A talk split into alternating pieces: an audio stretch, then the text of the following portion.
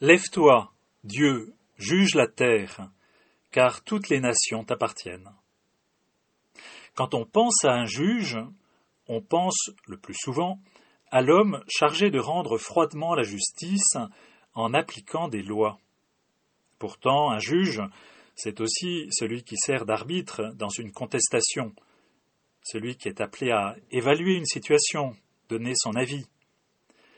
Dans la situation que décrit le psaume aujourd'hui, Dieu est qualifié pour donner son avis et prendre parti devant tous ceux qui jugent sans justice.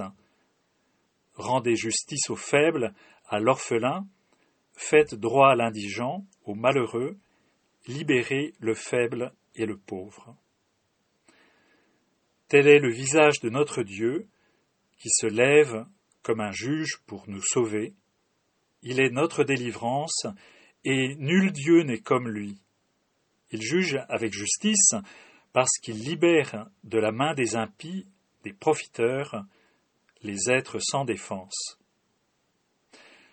L'ordre injuste qui règne sur notre monde favorise souvent les impies, aux dépens des pauvres, opprimés et humiliés. Cette situation, Dieu ne l'accepte pas. Si Dieu se lève et prend parti pour les faibles, les malheureux, les humiliés, c'est parce qu'ils doivent être libérés, c'est-à-dire mis en sécurité, protégés. Exercer la justice à leur égard consiste à les délivrer de leurs oppresseurs dont ils sont victimes et à rétablir leurs droits. Telle est la promesse de Dieu et de son Messie à notre petite logique humaine du profit, Dieu oppose sa propre logique, celle de l'Évangile, où les derniers sont premiers.